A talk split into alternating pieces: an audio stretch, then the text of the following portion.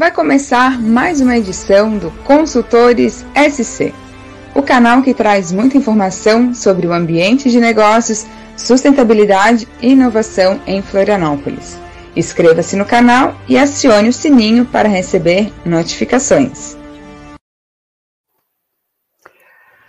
Confere aí o nosso time de consultores. Ale Furtado, publicitário, professor de marketing digital e inovação fundador da Comunicação Legal, agência que cuida da comunicação de empresas dos mais diversos segmentos e tem uma parte dedicada ao marketing jurídico. Augusto Guga Dias, advogado especialista em marcas e patentes, presidente da Comissão de Propriedade Intelectual do Instituto dos Advogados do Estado de Santa Catarina, presidente da Fundação Unitas, dirigente esportivo, professor, escritor e palestrante. Antônio José de Souza, professor pela FKBSP, pós-graduado pela Escola de Negócios da PUC, instrutor de cursos gerenciais, especialista em gestão de negócios, consultor nas áreas de capacitação em vendas e atendimento, founder da AJS, Treinamento e Desenvolvimento. Boa noite, gente. Boa noite, Alessandro. Boa noite, Antônio. Boa noite. É... Boa noite. Amigos, o seguinte, a nossa convidada, a doutora Gisele, está com um pequeno probleminha pra, de conexão lá em São Paulo, nesse momento. Ela está tentando é, reconfigurar lá o equipamento dela. Nós já estamos em, entrando em contato com ela. Enquanto ela, ela entra aqui, eu e o Alessandro e o Antônio vamos fazer algo que nós já podíamos ter feito há algum tempo, mas a gente é, sempre deixa espaço para os nossos convidados, né, Antônio, Ale? Exatamente. Que é exatamente sobre um, o, o ambiente de negócio que nós temos hoje, especificamente aqui na grande Florianópolis, né, é, que a gente está precisando uma retomada mais, mais rápida, e agora não adianta correr também, tem muita pressa, né, Antônio Ale? Tem, é tem que retomar com cuidado, né? É isso aí. E é interessante a gente falar sobre isso, né, Guga, porque é um assunto muito pertinente. A gente trabalha diretamente com empresas, vive essa realidade no dia a dia. Eu, particularmente, conheço empresas de pequeno, médio e grande porte, de vários segmentos ali, vários segmentos comerciais. E o que, que a gente vê? Essa batalha, esse desafio incrível do empresariado em primeiro tentar se adaptar dentro do que a gente está vivendo no, no, no, último ano, né, Guga e ali tentar entender é, todo o impacto que foi essa pandemia, né, reflexo direto nas equipes de atendimento e vendas, a mudança drástica no perfil do consumidor, né, Ale? Que, que, que, começou a preferir novas formas de se relacionar com as empresas, e isso fez com que as empresas tivessem que correr, Guga, de uma forma assim incrível, né? uma velocidade muito grande, e não estavam preparadas, né, Ali? Elas não estavam preparadas para isso. Acho que a Ali até não. pode falar um pouquinho sobre essa questão mesmo da. A gente até poderia, mas a nossa, a é? nossa convidada chegou. Ah, chegou, olha que beleza. Olha aí, olha lá. Vamos ótimo, colocar ela então, aqui na nossa, na nossa live. Não quero interromper e... aí, pode Boa continuar, noite. Alessandra. Boa noite, Não, doutora, tudo, tudo, Boa noite, tudo, bem? Tudo, tudo bem? bem? Tudo Muito certo, legal né? estar aqui com vocês, tudo certo. Muito obrigada pelo convite para a gente bater esse papo aqui. Mas ah, é legal. É, é, então vamos lá, gente. Já que a nossa, nossa convidada está aqui, depois nós continuamos o nosso papo, né? A nossa resenha, né, meninos? Exatamente. Né? E nós precisamos realmente ter um dia só para nós conversarmos com o, com o, nosso público exatamente sobre isso aí. Gente, é, é, antes de eu, de eu apresentar diretamente a doutora Gisele aqui, que é a nossa convidada de hoje, né? Quero deixar aquele lembretezinho de sempre para vocês darem ali, clicarem no like no, nesse vídeo, né? Que vai ajudar bastante a gente continuar fazendo esse trabalho, né? Sobre negócios e principalmente cidadania também, essa, é, é, esse binômio aí que eu acho que é bem importante para nós, né? Compartilhe o link com, com, com seus amigos e, lógico, não, não esqueça de se inscrever no canal né, e ativar as notificações para receber sempre que tiver uma, uh, um vídeo novo aqui. Pois bem, feito isso, né, nós já falamos que nós estamos recebendo a doutora Gisele Truzzi e A nossa convidada hoje é graduada em Direito pela Universidade Presbiteriana Mackenzie, em 2004, advogada especialista em Direito Digital e Segurança da Informação, proprietária da Truze Advogados, pós-graduada em Gestão e Tecnologias em Segurança da Informação pela Faculdade Impacta Tecnologia, em 2010, articulista do site da revista Isto é Dinheiro, onde escreve periodicamente sobre tecnologia e direito, coautora da obra Direito Digital, Debates Contemporâneos, atua nas esferas consultiva e contenciosa do direito digital desde 2005, condecorada com a comenda Tobias Barreto em maio de 2019 pelo IBED, o Instituto Brasileiro de Estudos do Direito, pela excelência dos serviços jurídicos prestados, notório saber jurídico e compartilhamento do conhecimento junto à sociedade. Professora convidada de diversas instituições de ensino superior, tais como né, a Escola Paulista de Direito, a EPD de São Paulo, Escola Superior de Advocacia da UAB de São Paulo, a ESA, Faculdade de São Judas Tadeu, também de São Paulo, da Faculdade 10 de João Pessoa, da Paraíba, Uninasal de Maceió, na, em Alagoas, a FIA, USP, a IBTA e a FASP, em São Paulo. Atualmente é professora do curso de especialização em Direito Digital da PUC Campinas. Gisele, muito obrigado por estar aqui conosco nessa noite, aqui no Consultor SC, e passo a palavra para você agora, é, oficialmente, dar boa noite para todos que estão nos assistindo. Boa noite, pessoal. Boa noite, Alessandro, Antônio, Guga e todo mundo que estiver assistindo a gente. É muito legal estar aqui com vocês hoje. Eu acho super importante vocês fazerem esses encontros agora online, né? Já afinal de contas, a gente não consegue mais fazer um happy hour, né? Então, até, até o networking do nosso trabalho ficou afetado com isso, né? Então, acho importante mesmo a gente fazer esses encontros periódicos para manter né, o link com o público, com as pessoas, para o público poder conhecer um pouquinho da gente, do trabalho de cada um, né? A gente manter esse bate-papo ativo, né? Trazer conhecimento para o pessoal também. Então, Acho sensacional a, a iniciativa de vocês, então agradeço bastante o convite aí em participar e espero poder agregar bastante sobre LGPD e direito digital aí para o pessoal. Quem tiver dúvidas pode ir mandando aí no, nos comentários, aí vocês vão me, vão me repassando. Tô, tô aberta a conversar com vocês sobre qualquer assunto aí de LGPD e direito digital. Fiquem à vontade para a gente soltar o papo aí. Ótimo. E é isso aí. É, lembrando aqui para todos, né, que o, o, nosso encontro ele é de, é, é, de uma hora e nós dividimos sempre em quatro partes. Essa é introdução de três blocos. Né? O chat está aberto para as perguntas, gente, comentários. Né? Vocês podem mandar que nós vamos é, repassando para a nossa convidada de acordo que, com, com o andamento aqui dentro do possível. Pois bem, né? O mundo de hoje muda na velocidade do tráfego das redes sociais. Devemos manter, manter fixado nos quadros de avisos e afazeres diários um dito popular muito antigo. Cautela e caldo de galinha não faz mal a ninguém. Pelo contrário, faz bem para a saúde psicológica. E o quão valiosas as informações pessoais de cada um de nós podem ser? E que importância elas têm para os mais diversos fins, inclusive políticos? Por que querem tanto saber, conhecer dados nossos como identidade, localização e até o conteúdo dos nossos likes?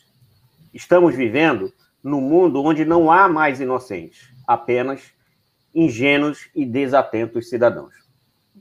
Gisele, ouvimos falar muito em todos os meios de comunicação nos últimos anos, né, os dois últimos anos principalmente, sobre a LGPD. É, uhum. Você pode explicar para nós e para quem nos assiste o que é essa Lei Geral de Proteção de Dados? Vamos lá. Então, a LGPD, e guardem bem, é LGPD, não é LGBT, tá? Igual alguém falou aí, muito errado. Um senador, aí, um né? senador, um certo senador. Um inominável aí, né? Enfim. É, a LGPD, né? É, foi o vereador, né? Ah, foi o vereador. vereador. É, eu não, não falo nem o nome dessas pessoas para evitar qualquer indexação, então já nem falo, né? Então chamo todos de inominável. Enfim, a LGPD, que é né, a abreviação né, de Lei Geral de Proteção de Dados, ela é uma lei que não surgiu assim do nada, não foi de uma hora para outra, ela é fruto de um debate de 8 a 10 anos no Congresso Nacional. E ela veio em decorrência de uma necessidade do Brasil em se adequar a legislações internacionais de todo mundo. Todos os países, assim, grandes países do, do nosso globo terrestre aí, já possuem é, leis específicas sobre privacidade, e o Brasil aí estava na, na última fileira, né, para ter uma lei especial, uma lei específica sobre esse assunto. E então, agora com a LGPD, que entrou em vigor em 2018, na real, ela foi publicada em 2018, mas ela teve um período de vacância, que a gente diz, é um período de adequação né, para a sociedade, de dois anos, entrando mesmo em vigor, na realidade, é, em setembro do ano passado. Então, a gente já tem esse cenário que a LGPD já está em vigor, desde setembro do ano passado, mas as multas, as sanções só podem ser aplicadas em 1 de agosto deste ano. Então a gente está correndo contra o relógio aí, quando daqui a alguns meses, em agosto, as empresas poderão ser multadas, poderão sofrer advertências em relação a alguma, alguma violação, alguma falha em relação ao LGPD, tá? Então, no, no momento real, a, LGPD ela se aplica. Eu falo que ela é uma lei, ela é vertical e ela é horizontal também, porque ela se aplica para o setor público e para o setor privado e para os negócios que são online, quanto para os negócios que são offline. O que seria dizer isso? É, eu posso ter um, uma, uma vendinha, uma quitanda na, numa esquina lá no interiorzão do estado, em que eu basicamente não tenho nada ali, meios de pagamento online ou informações dos meus clientes uh, em plataformas online. Eu anoto tudo num caderninho. Eu tenho aquele antigo caderninho do fiado, né? Que acho que nem mais existe hoje no dia a dia, que é aquela cadernetinha, né? É, que eu anoto os nomes dos meus clientes, cada um tem uma conta, tem uma folha ali que eu vou debitando ali o que está levando, e no final do mês a gente fecha e e cobra isso para a pessoa.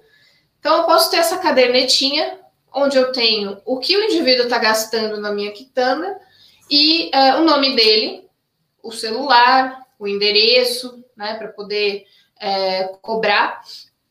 E então, é, eu tenho dados pessoais ali. Então, a LGPD se aplica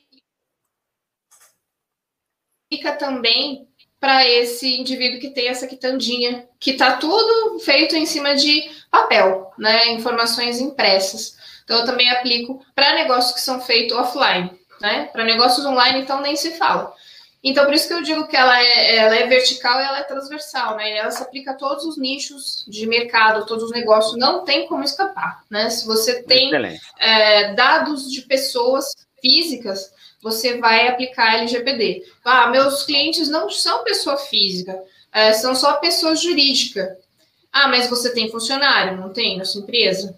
Então, você vai ter que aplicar LGPD, porque você faz tratamento de dados pessoais dos seus funcionários. Tá? Então, a gente tem a LGPD voltada aí para a proteção é, dos dados das pessoas, né, da pessoa física, e há sérias é, advertências, multas e sanções para quem não cumpre a LGPD. Então, eu não posso sair compartilhando dado aí adoidado de qualquer pessoa, eu não posso é, repassar para uma empresa que presta serviço para mim, um parceiro comercial, os dados dos meus clientes para eles poderem fazer um mail, né, uma newsletter. Eu, eu, não posso fazer isso, tá? Boa. Então, assim, uhum. bem assim, um overview geralzão é o, o que a lei, a lei se, se destaca nesses pontos. Perfeito. Perfeito. Ótimo, ótimo. Ou seja, é para todas as empresas, né? É, Ale, uh, vamos à, à, segunda pergunta? Eu tenho uma pergunta aqui para a doutora Gisele. Uh, as microempresas e os MEIs, eles também precisam se adequar a essa LGPD? Uh, caso sim, como que eles podem fazer isso, sendo que a maioria desses pequenos empresários eles não têm verba, né? Eles não conseguem verba para investir nessa adequação. Uh, doutora Gisele, que dica que você pode dar para esses nossos MEIs e microempresários e microempresárias, caso eles precisem se adequar à LGPD? Show. É, ótima sua pergunta, Alessandro, porque muita gente fica nessa dúvida, ah, será que eu vou ter que me adequar? Eu sou uma MEI, né? Só tenho eu.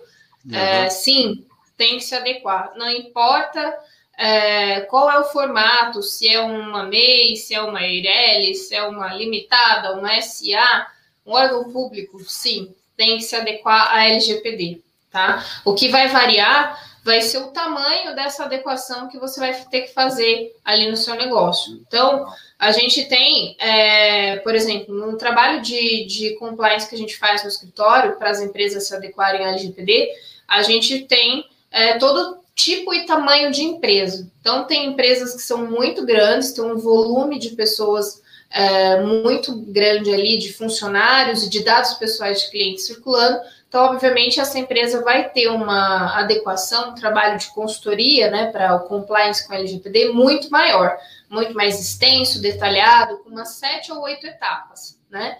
Vai levar, às vezes, de quatro a seis meses, dependendo do volume de dados, né, que, que circulam ali, e da velocidade dessa empresa no tratamento com a gente, tá?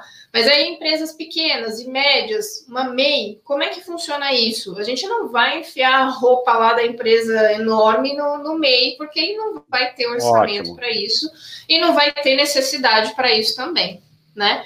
Então aí a gente adequa, é um trabalho de alfaiate, né? A gente vai adequar a roupa na, no corpo do cliente ali, o trabalho no, no corpo dele, de acordo com a necessidade dele, o perfil dele, o volume de informações que ele trata, a finalidade dessas informações.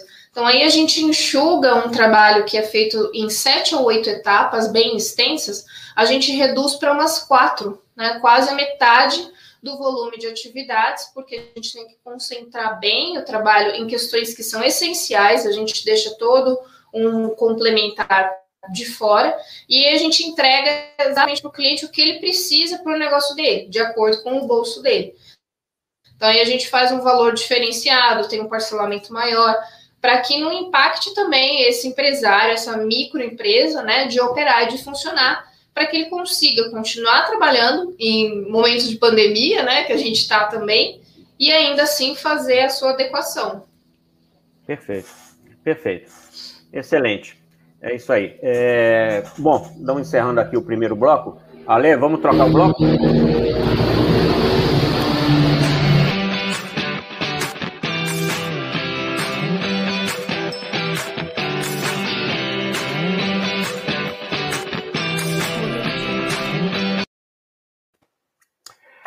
Pois bem, não há crime sem lei anterior que o defina, nem pena sem prévia combinação legal inciso 39 do artigo 5 da Constituição Federal.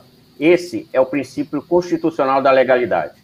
A internet é, sem dúvida, uma das maiores invenções da humanidade, e com ela vieram hábitos e costumes nunca imaginados.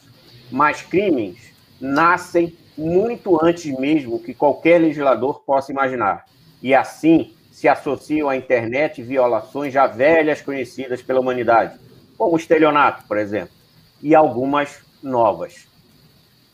Vamos lá. Antônio, sua pergunta. Primeiro, eu quero agradecer muito a presença da doutora Gisele aqui no nosso programa. Muito obrigado. E já gostei muito da forma didática com que ela já fez a introdução à LGPD, que nos deixa, assim, com certeza que vai ser uma, uma, uma noite bem agradável e bastante instrutiva. Muito obrigado, doutora. Obrigada, doutora. Então.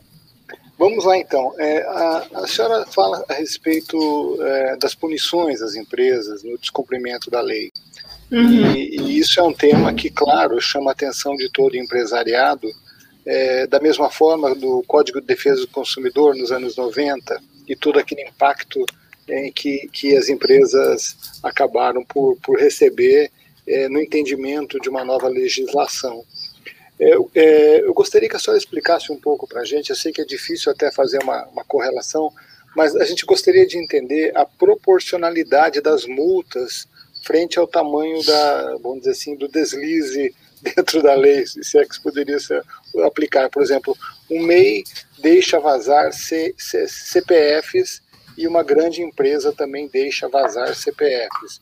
O MEI deixa vazar 50 CPFs e uma grande empresa 50 mil CPFs. A gente gostaria de entender um pouquinho é, o que pode acontecer com a empresa nesse sentido e como é proporcionalmente, como são aplicadas essas multas. Uhum. Tá, bem legal sua pergunta, Antônio, porque o pessoal, quando fala de multa, né, fica sempre assustado em saber quanto que vai ter que pagar caso aconteça alguma coisa, né? É, as multas dentro da LGPD, elas são bem salgadas, tá? E elas são gradativas. Então, elas, elas sobem por uma escadinha ali que pode complicar bastante a, a realidade de uma empresa. Então, a gente tem é, a, a, multa mais simples, a sanção mais simples, vamos dizer assim, né? Porque sanção pode ser qualquer punição, pode ser uma simples advertência ou multa, né? A multa sempre vai ser pecuniária. Então, a sanção mais simples que a gente tem é de advertência. Então, a empresa recebe um comunicado, é, aí no caso da ANPD, que já foi instituída, né? A nossa Autoridade Nacional de Proteção de Dados, é, essa advertência vai apontar para a empresa a falha que ela teve em relação à LGPD e vai ter um prazo é, para que a empresa se adeque, para demonstrar que ela tomou as medidas corretivas para sanar aquela questão ou para minimizar aquele dano.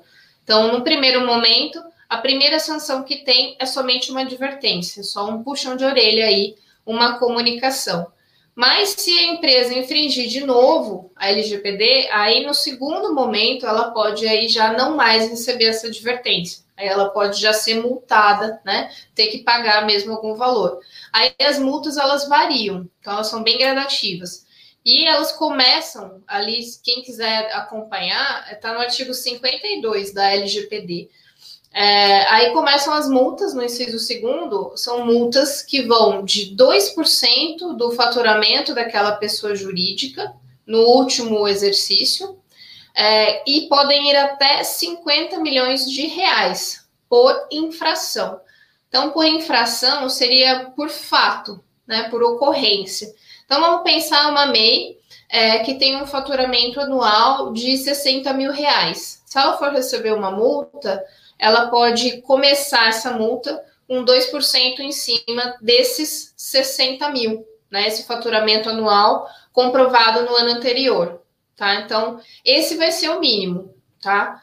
E isso pode aumentar indo até 50 milhões de reais por infração. Então, se uma empresa, se uma MEI que seja pequenininha, ela tem esse, esse faturamento de 60 mil, ela tem a aplicação dessa multa num primeiro momento, que foi 2% do seu faturamento ali no ano anterior.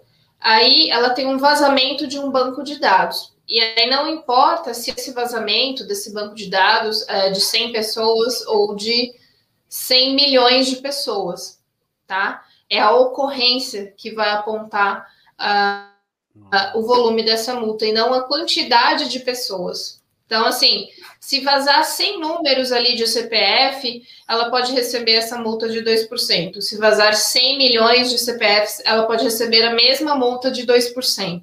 Tá? Então, é, é aí... importante se destacar isso, porque é, é, é né, é, para efeito de esclarecimento mesmo, né, independente do, da quantidade, da quantidade. Dizer, do, do, tamanho do vazamento, o que interessa é o vazamento, não a quantidade Exato. dele. Exato. Aí, se a empresa eh, tem uma política mais assim desleixada, né? Ah, eu só tenho 100 clientes, né? Uma meia pequenininha, só tenho 100 clientes. Ah, se vazar, só vaza 100. Não, não, o problema não vai ser. Ah, foram só 100 pessoas. É, foi um vazamento, né? É a ocorrência. E aí isso vai subindo, né? Pode chegar até esses 50 milhões de reais por infração. Então, se acontecer de novo, ela pode ser punida pelo mesmo valor, né?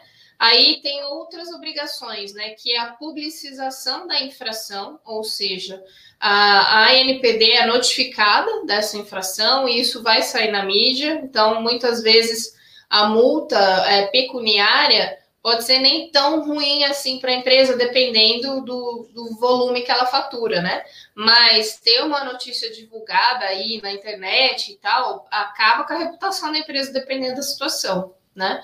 É, e aí também ela tem outras sanções, né? Que é o bloqueio dos dados pessoais que são objeto desse tratamento, eliminação desses dados, suspensão parcial do funcionamento de banco de dados, suspensão do exercício da atividade de tratamento de dados, até chegar mesmo numa proibição total do exercício de atividades relacionadas a tratamento de dados no Brasil. Então, dependendo do, da incidência, do volume também deste vazamento, do que foi vazado, né? A empresa pode ter é, da, das repetições, né? Se, se ela for reincidente, aconteceu isso duas, três vezes, ela pode chegar até num ponto de ser proibida de operar uh, no Brasil no que se refere a tratamento de dados. Muito esclarecedor. Obrigado, Não, doutor. Perfeito, ótimo, excelente. É, Ale, é, você tem a próxima pergunta e, e, vou pedir que depois você repasse para a doutora Gisele, que nós temos pergunta no chat. Já temos tá perguntas bom? no chat, é. Já temos perguntas lá, mas Vamos lá. antes da gente ir para o chat, eu tenho uma pergunta aqui que eu acho que também é de interesse de todo mundo. Essa LGPD, doutora, ela atinge também as pessoas físicas ou somente as empresas? ela atinge também as pessoas físicas. Bem legal a sua pergunta, Ali, porque a gente tem muitas pessoas que têm trabalhos como, por exemplo, profissional liberal, que trabalha individualmente, não tem assim uma empresa montada, né? Hum. Ou a pessoa tem uma atividade um pouco mais informal. Eu dou um exemplo que eu sempre em aula, que é da, da senhora que faz sabonetes e velas artesanais, né? É, para complementar a aposentadoria dela, ela faz sabonetes e velas artesanais, tem um cadastro ali de clientes, que pode ser um caderninho, ou ela tem uma planilha no Excel, ou ela tem uma lojinha no Instagram, enfim, algum meio de e-commerce, mesmo que simples, né? É, e ela tem os dados pessoais dessas pessoas, que ela despacha suas encomendas pelo correio, ela entrega pessoalmente, mas ela tem dados pessoais, ela precisa de alguns dados pessoais mínimos, né? Que seja um telefone para contato, é um CPF para gerar nota fiscal, se ela está emitindo nota, enfim, ela tem ali uma circulação mínima de dados pessoais. Essa pessoa que tem essa atividade, é mesmo que pequena, mesmo que simplificada, rudimentar, mas ela tem dados pessoais ali, mas em algum momento, seja online ou impresso, ela vai ter que adequar o micronegócio dela à LGPD. Tá? Perfeito. Então, assim, tenho, vai, vai ter que ter um termo, é, um termo de consentimento Ótimo. mínimo, pelo menos, né, para esses clientes assinarem. Ela vai ter que pensar onde ela vai armazenar esses dados, se ela vai fazer uma planilha no Excel e deixar salvo num diretório que só ela acessa só no computador dela, ou num serviço de nuvem com criptografia, ou se ela vai anotar no caderno, colocar numa caixinha fechada com cadeado, né? Vamos pensar que seria uma criptografia analógica, né? Então, ela vai ter que implantar algum recurso de segurança em cima disso. Perfeito, obrigado. Maravilha, até porque eu tenho bastante clientes com, que são, são é, autônomos, liberais e, né, inclusive assim, né, que fazem artesanato e tudo mais. É bem uhum. interessante. Vamos ao, vamos ao chat, é, Ale. Vamos, nós temos duas perguntinhas aqui no chat. É do João Vitor, eu acredito que ela não tenha muito a ver com o assunto, mas de repente você pode dar uma ajudinha para ele. Ele está dizendo aqui, ó, tem um funcionário que pagou um boleto falso, como proceder? Aí ele complementa, né? Uh, descobri que o dono do boleto está relacionado com o site de leilões de carro falso. Eu acho que não sei se tem a ver com LGPD isso aqui. Uhum. É, é mas pode ter, tem, ter, né? é, pode ter vazado é, os dados dele, né? É, né Exatamente. Nesses, se a gente for olhar, desde janeiro, a gente está tendo, acho que uns, uns seis ou oito mega vazamentos de dados, né, no nosso país. Eu parei de contar no oitavo. Aí eu falei, desencana, eu não vou mais fazer linha do tempo, porque não vai dar, né? Então, a gente teve aí vazamentos de dados do Serasa, de operadoras de celulares, é, de e-commerces. Então, assim, são muitos, muitos dados de vários brasileiros que vazaram na internet, seja por falha né, na segurança dessas empresas ou de alguma maneira dados antigos que acabam vindo à tona por alguém que já trabalhou ali ou no, no mercado negro, vamos assim dizer, né? É, então, o fato é, toda vez que a gente tem um vazamento de dados, a gente tem que ficar alerta, porque qualquer um de nós pode começar a receber mais acessos de terceiros tentando é, obter uma fraude, né? Praticar um estelionato, porque conseguiu os nossos dados em algum lugar, tá? Então, muito provavelmente, esse funcionário, né, do João Vitor, pode ter os dados dele vazado em algum desses mega vazamentos aí, ou alguma outra situação, e essa pessoa conseguiu um celular ou um CPF dele para vincular no boleto, alguma coisa, gerou um boleto falso, a gente sabe não é difícil gerar um boleto, a gente pode pegar, não estou dando ideia, tá? A gente pode pegar um CPF de um falecido, abrir uma conta num banco digital e começar a operar por essa conta e emitir boletos. Até a velha história, descobrir que focinho de porco não é tomada, né? A gente já passou um rodo ali muita gente. E, e, é assim que acontecem as fraudes. Muitas dessas fraudes acontecem assim. Ou em, em CPFs que já, que já estão, é, que a pessoa é falecida, às vezes não deu a baixa, ou às vezes em CPFs de pessoas vivas, mas que não conseguiram saber, né, que estão usando a conta indevidamente, que exatamente esses CPFs vieram à tona por conta desses vazamentos. Então, aí nesse caso, o funcionário recebeu um, um boleto, ele não verificou quem estava emitindo, é, qual que era o site, o CNPJ, né? É importante a gente sempre que receber um boleto assim do nada, seja por e-mail, seja pelo correio, olha bem para esse boleto, todos os elementos que tem, para ter certeza de que isso é real. Não tem certeza? Joga na internet o, o a pessoa que está te cobrando, né? A empresa que seja, é, o nome na internet para você saber se você está caindo em algum golpe ou não. A gente teve várias situações que envolviam boletos falsos do registro BR, por exemplo. Né? O registro BR é a entidade brasileira que cuida dos domínios.com.br né? e outros domínios BR, é, e muitos golpistas estavam se utilizando é, do nome do registro BR para emitir boletos falsos. E aí coincidia de alguém ter um, um, site lá registrado no registro BR, recebia aquele boleto com a, a, o logo do registro BR, pagava, né? Mas é, esse isso, dinheiro não ia para a entidade. É, né? Gisele, isso eu, eu, trabalho com marcas e patente e isso já há, há, há alguns anos, né? Vários clientes meus e outras pessoas me contatam que eles recebem, né? É, inclusive boletos e tem lá o, o INPI, né, que é o Instituto tem Nacional mesmo. de Propriedade Industrial, e na verdade na, na, na, o INPI nunca manda é, e-mail, nem telefone, nem muito menos boleto para você. Então usa. É. É, é. Falar um antes do Ale fazer a outra pergunta do chat, inclusive já tem até uma terceira aqui que é do Rubio. Né? É. é o máximo desses golpes de boleto foi quando eu, eu, traba, eu tinha um escritório dentro da Associação Comercial Industrial de, de Araçatuba, no interior de São Paulo, e a própria Associação Comercial de Araçatuba recebeu um, um boleto falso de uma tal Associação Brasileira das Associações Comerciais. Meu Deus! é esse Aí, falsário, é o falsário dos falsários. É, não, o cara, eu, quando o gerente da associação veio para mim, que ele, ele, ele, trabalhava na sala na minha frente, ele olhou e mostrou assim: olha só, quando eu, eu peguei, disse assim não, gente, esse ah, merece um prêmio. Esse merece, esse merece ser pago, né? É. Pô, o cara mandou para a associação comercial, cara. Não dá. Uma é. associação brasileira. E, e, aí as pessoas às vezes caem nesses golpes, né? A gente chama de phishing scam, porque é esse uh, varredura assim, de uma pescaria, né? É, justamente às vezes por coincidências, né? Então o indivíduo às vezes comprou alguma coisa na americanas.com e ele recebe um boleto, só que falso, é, que vem todo o layout lá do americanas.com, em nome do americanas.com. E ele vai lá e paga. Foi, uma mera coincidência, né? O que acontece também, a gente está na época de eleição, começa a receber um monte de e-mail falando para você atualizar os dados no site do TRE. Os golpistas sempre tentam se atrelar, né?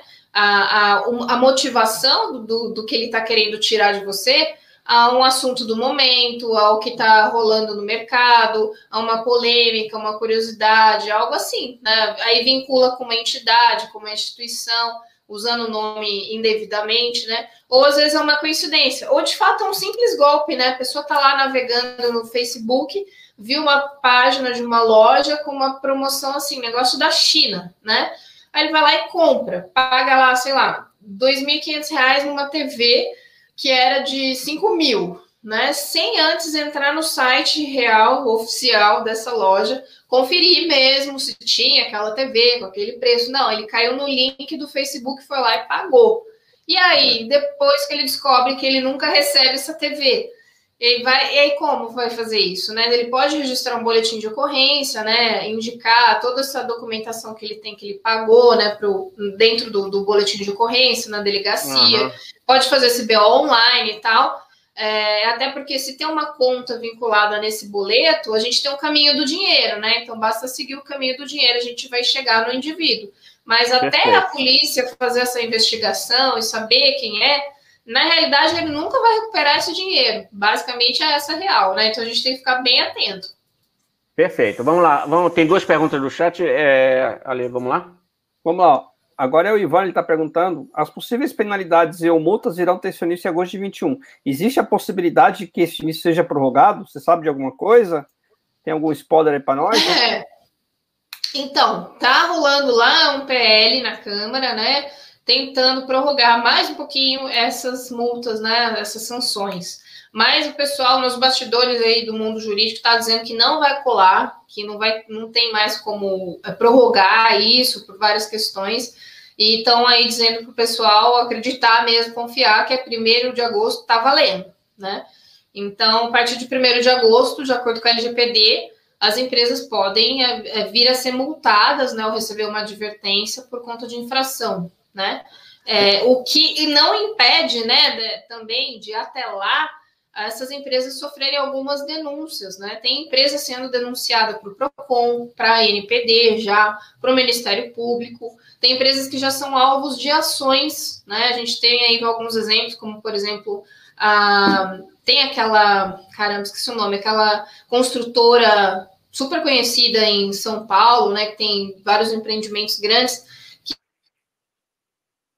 que teve um comprador de imóvel deles que teve os seus dados repassados para terceiros, ele acionou uhum. essa empresa e ganhou. Então a gente já tem várias ações judiciais acontecendo nesse Cirela. tempo. Cirela. Isso, Cirela. Cirela. Eu lembrava do nome, mas eu não conseguia falar. Uhum. Então, é, não, tá perfeito. Antes da gente trocar o bloco. É, vamos lá. Uh, aqui, ó, o Rubio está perguntando: há exceções em que a LGPD não se aplica? Há exceções em que a LGPD não se aplica. Isso. Olha, é bem raro, tá? É bem, bem raro, viu, Rubio? Porque basicamente é o seguinte: se você tem é, um negócio com sede ou representação no Brasil, é, a LGPD vai se aplicar para o seu negócio. Um exemplo, o Facebook, ele tem que estar de acordo com a LGPD, porque ele tem um escritório de representação aqui no Brasil. E também porque os serviços dele é, chegam aos usuários brasileiros, né? Então, se você tem a, a sua empresa sediada aqui ou com um escritório de representação aqui, você uh, aplica a LGPD. Se a sua empresa é estrangeira, né, tem um escritório lá do outro lado, mas uh, você tem usuários né, de um aplicativo que são brasileiros, se aplica a LGPD também, tá? Então a gente sempre tem que ver aonde está a empresa, ou aonde vai ser esse tratamento de dados, ou onde estão uh, os alvos do seu negócio, né? As pessoas que você vai é, mirar os seus clientes e tal. Se a gente tiver Brasil em algum desses pontos, a gente vai usar LGPD. Muito obrigado, Gisele. Vamos lá. Ale, vamos trocar o bloco? Vamos trocar o bloco, sim.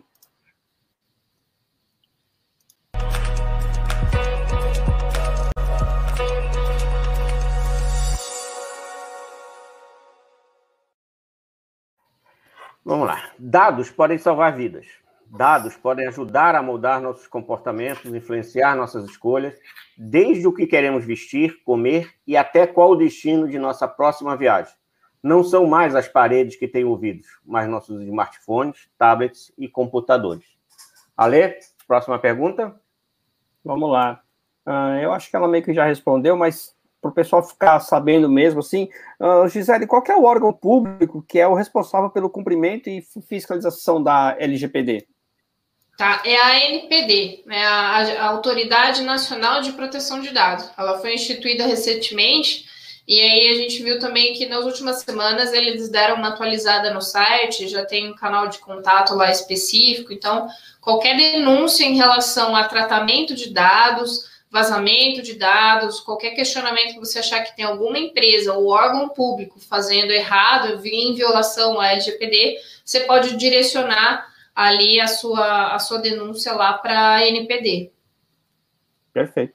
Obrigado. Perfeito. Perfeito. Vamos lá, Antônio? Vamos lá. Doutora Gisele, é, como é uma legislação nova, tem muita, né, muita coisa ainda que a gente está aprendendo, a gente aqui é, são, somos três consultores lidando direto com empresas, então as perguntas vêm de tudo que é jeito, tamanho e forma, né? mas daí essa coisa do dado, né? O dado, dado, dado. Acho que nunca falou tanto em dado como se fala hoje, né? É, eu queria entender um pouquinho, é, e nós aqui, consultores, graças ao nosso consultor de LGPD dentro do nosso grupo do NUS, o querido doutor Rubio, que até fez uma pergunta para você, é, nos explicou recentemente, né, Ali, a respeito de dados uhum. sensíveis, né? É. E, foi muito, e foi muito legal a explicação dele, mas infelizmente o público não, não teve a chance de ouvir o Rubio falar isso. Exatamente. Então eu queria que a senhora, por gentileza, falasse uhum. para a gente é, dessa parte da LGPD que trata de dados sensíveis. Quais uhum. são esses dados sensíveis e como que eles se diferenciam dos demais dados? Por favor. Tá. Bom, os dados sensíveis é, dentro da, da LGPD é, são dados que eles precisam de uma camada extra de proteção. Então, a gente tem o que a gente fala que são os dados pessoais comuns, que seria o nome, o RG, o CPF, telefone, o e-mail, seria o que a gente pensa que é dado cadastral, né? Um preenchendo um formulário básico com endereço e tal, é um dado cadastral, são, é o dado pessoal ali geral, né, que a LGPD fala. E o dado pessoal sensível são todos aqueles dados pessoais que trazem muito mais informação sobre a pessoa, né, sobre o indivíduo. Então, eles estão atrelados a questionamentos sobre posição filosófica, posicionamento partidário, orientação sexual, estilo de vida, religião, é, crenças, é, origem, raça, etnia, informações médicas, biometria. A foto do nosso rosto é um dado pessoal sensível. A biometria né, da leitura do dedo é um dado pessoal sensível. A voz é um dado pessoal sensível, a leitura de íris é um dado pessoal sensível. É, os dados do, dos menores de idade, qualquer dado de menor de idade é um dado pessoal sensível. Então, para fazer tratamento de dados pessoais de menores, eu preciso da autorização dos pais ou do responsável. É, prontuário médico, né, é dado pessoal sensível. Então, toda aquela informação que te fala muito mais sobre quem é você, eu já sei quem é você, mas é, o que, que você gosta, o que você faz, o que você come, qual é o seu tipo sanguíneo, qual é o seu pensamento e tal, aí eu vou entrar na esfera dos dados pessoais sensíveis. Então, a gente precisa de criptografia para guardar esses dados, preciso de consentimento específico dessas pessoas para fazer o tratamento desses dados. Valeu. Muito obrigado muito de obrigado. novo. É, muito, excelente a explicação, inclusive. É, muito, bom, muito bom. Muito bom. É. Ale, vamos então, é, vamos lá, pro, vamos fazer mais uma troquinha de bloco rápido aqui. Vamos lá.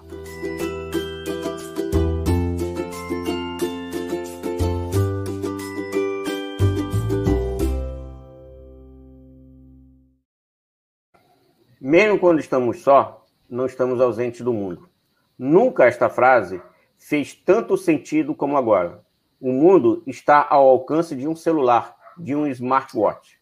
O futuro do passado é hoje o presente da ausência do grande irmão, mas com a presença de interessados em nossos comportamentos. Escolhemos estar nas redes sociais, mas quem escolhe o que queremos ver e curtir?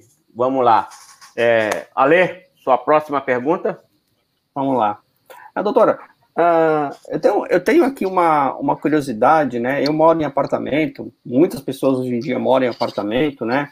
E os, e os apartamentos, e assim, e os condomínios, eles têm muitos dados nossos. Ele tem meu CPF, ele tem a, a, o meu endereço completo, ele tem meu RG, ele tem, ele tem, ele tem as câmeras, né? Ele tem a minha filmagem, que o, o edifício todo é composto por câmeras. Então, uma, a, a, minha curiosidade é, os condomínios também vão precisar se adequar à LGPD? Boa pergunta. Boa, excelente pergunta, Ali. E eu até tenho no nosso canal né, do, do escritório é, uma live que a gente deixou lá à disposição, que é LGPD para condomínios. Foi de um dia que eu participei também de um bate-papo como esse, só para o pessoal que trabalha com administração condominial. É, o, as administradoras de condomínios, os condomínios em si, vão precisar sim se adequar à LGPD, porque eles têm uma massa de dados absurda que a gente não faz nem ideia.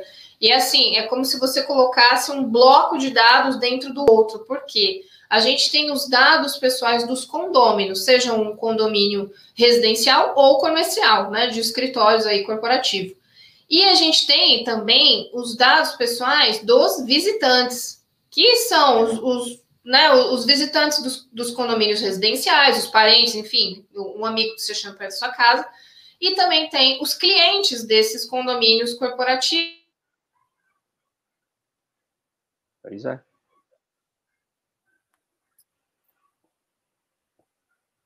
Tivemos uma queda aí? É, Tivemos um sim. probleminha, gente. Acontece. Ah, a internet é assim, gente. É assim, é. Alguém, alguém, alguém estava ouvindo aqui que não deveria ouvir e cortou a Gisele. É, travou, voltamos. voltamos vamos lá. Acho que o pessoal de condomínios ficou tão bravo, falando, não, você não vai falar de mim, não. Foi censura, ó, foi censura isso. Eu vou repetir. Bom, então, a gente tem as, os dados pessoais dos condôminos, podem ser uh, residenciais ou corporativos, e a gente tem os dados pessoais dos visitantes desses condôminos. Então, uh, a gente tem muita massa de dado pessoal. E se a gente pensar que para você, então, visitar o seu amigo, você vai ter que fazer um cadastramento mínimo ali, tem condomínio que está exigindo a biometria do visitante, né, para passar na, na no, no, portão. É, tem condomínio corporativo que tira a foto da pessoa, a foto do rosto da nossa biometria. Então, a gente tem uma série de dados ali que misturam dados cadastrais com dados pessoais sensíveis, sendo tratados por condomínios de uma maneira que eu já vi que é a maior bagunça. Então, eles que, vão ter que separar o que é o dado pessoal comum do que é o dado pessoal sensível, armazenar em bases diferentes e ter criptografia para os dados pessoais sensíveis. Tá? Então, assim, vai ser bem complicado para esse pessoal conseguir se adequar, dependendo da desorganização que eles tiverem. Perfeito. Vamos lá, Antônio. Doutor, eu tenho uma pergunta aqui que eu acho que vai atender a, a, a milhares e milhares de MEIs que atuam aqui na cidade de Florianópolis. Eu vou explicar uma situação para a senhora de uma forma eh, tentar ser o mais objetivo possível. Existe uma plataforma que a prefeitura oferece para a emissão de notas fiscais eletrônicas online através da prefeitura municipal, ou seja, o MEI se cadastra, né? E ele uhum. consegue, através dessa plataforma, emitir a sua nota fiscal. E realmente fica tudo organizadinho, seu histórico de notas fiscais, toda a sua movimentação, fica tudo em ordem ali. A prefeitura, é claro, consegue fazer a gestão desses dados.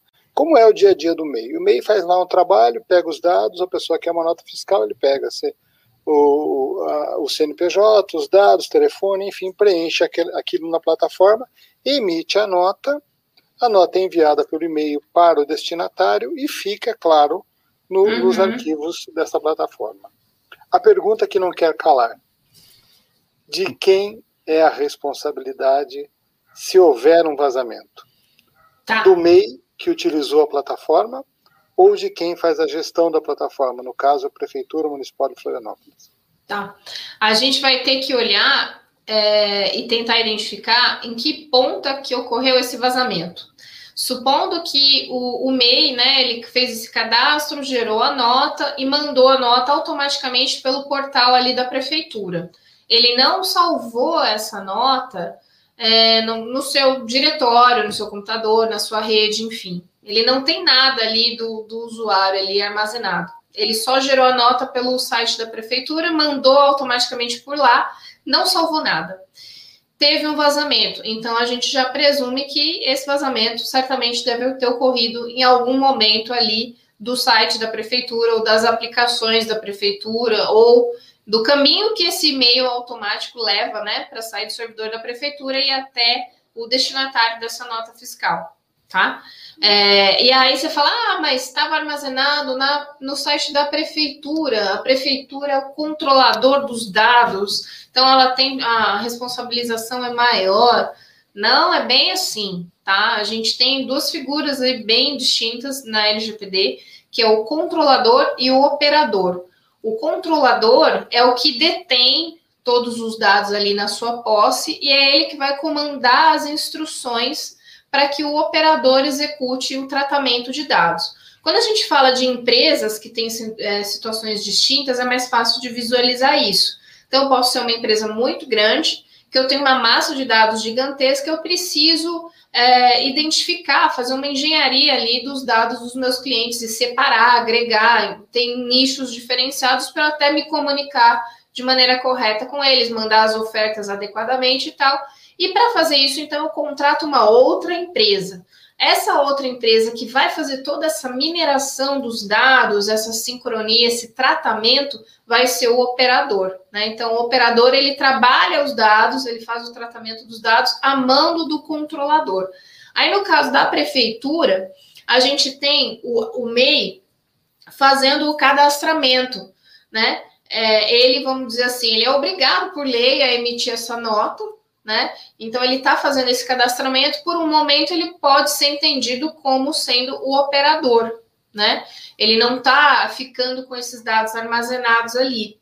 E a prefeitura está com tudo isso ali na sua plataforma. Então eu entendo que nesse ponto ali a, a prefeitura pode ser a controladora e o MEI é o operador. Tá? Aí você fala, ah, Zélio, mas então sempre vai ser responsabilidade maior do controlador? Não, é sempre caso a caso porque dentro da LGPD a responsabilidade é solidária. Então é 50% cada um.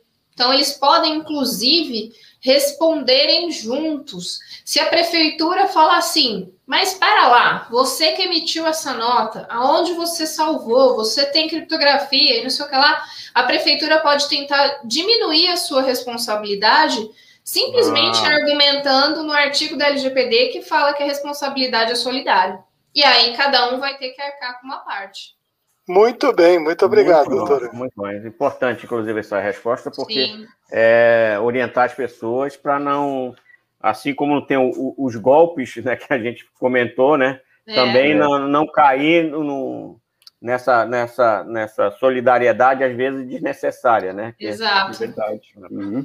É, é, perfeito. É, temos alguma pergunta no chat? É, temos, Temos uma do Rubio, né? Aqui. Temos mais, mais duas, duas, aqui. Então vamos lá. Então vamos, vamos lá, lá, que nós já estamos chegando no finalzinho rapidamente, vamos tentar passar. Tem mais pra, uma pergunta aqui do Ivan. Doutor Gisele, a NPD só irá multar no pós-incidente ou ela vai fazer uma fiscalização rotineira? Tá. Oi, Ivan. Legal, Ivan da DBA. Conheço o pessoal da DBA Corpus, também são clientes nossos. É, a NPD, ela pode fiscalizar também. Ela tem esse poder fiscalizatório tá? É, então eles podem fazer um, resolver fazerem uma fiscalização preventiva para depois começar a autuar. Ou não, eles já podem sair autuando com base no recebimento de alguma denúncia, por exemplo, tá? Mas ele, a, a NPD, na realidade, é quem tem o, poder de fiscalizar uh, as empresas. Até antes da NPD ser instituída, quem estava fiscalizando era o, muito Ministério Público, principalmente o Ministério Público do Distrito Federal, que tem um grupo muito forte lá voltado uh, para proteção de dados e privacidade. Tá? Perfeito. Então Perfeito. vamos para a próxima. Vamos lá. Mais uma pergunta. pergunta aqui do Rubio. A definição de controlador e operador nos contratos e adendos assegura isenção de responsabilidade nos casos de incidentes? Não, não, Rubio. Já te digo que não, eu já vi isso acontecer, tá? É, se eu colocar, ah, você é controlador, controlador é isso aqui, você é operador, operador é isso aqui, é, são figuras, são atores que eles mudam de papéis, muitas vezes durante uma relação de tratamento de dados. Tem situações em que o controlador de dados, ele é controlador em um momento, depois, num outro momento do contrato, ele passa a ser operador. Então, somente definir por controlador é esse e operador é esse, e, e achar que eles vão ser assumir esses papéis para o resto da, da, do tratamento, não é a melhor forma, porque eles podem mudar de papel de, de acordo com a relação ali específica, eles não serão somente o controlador, podem passar para a figura de operador. E definir a responsabilidade pelo contrato vai possibilitar que o indivíduo lá na frente alegue um artigo específico da LGPD que fala da responsabilidade solidária, tá? É a questão da lei que vai sobrepor ao contrato. Perfeito.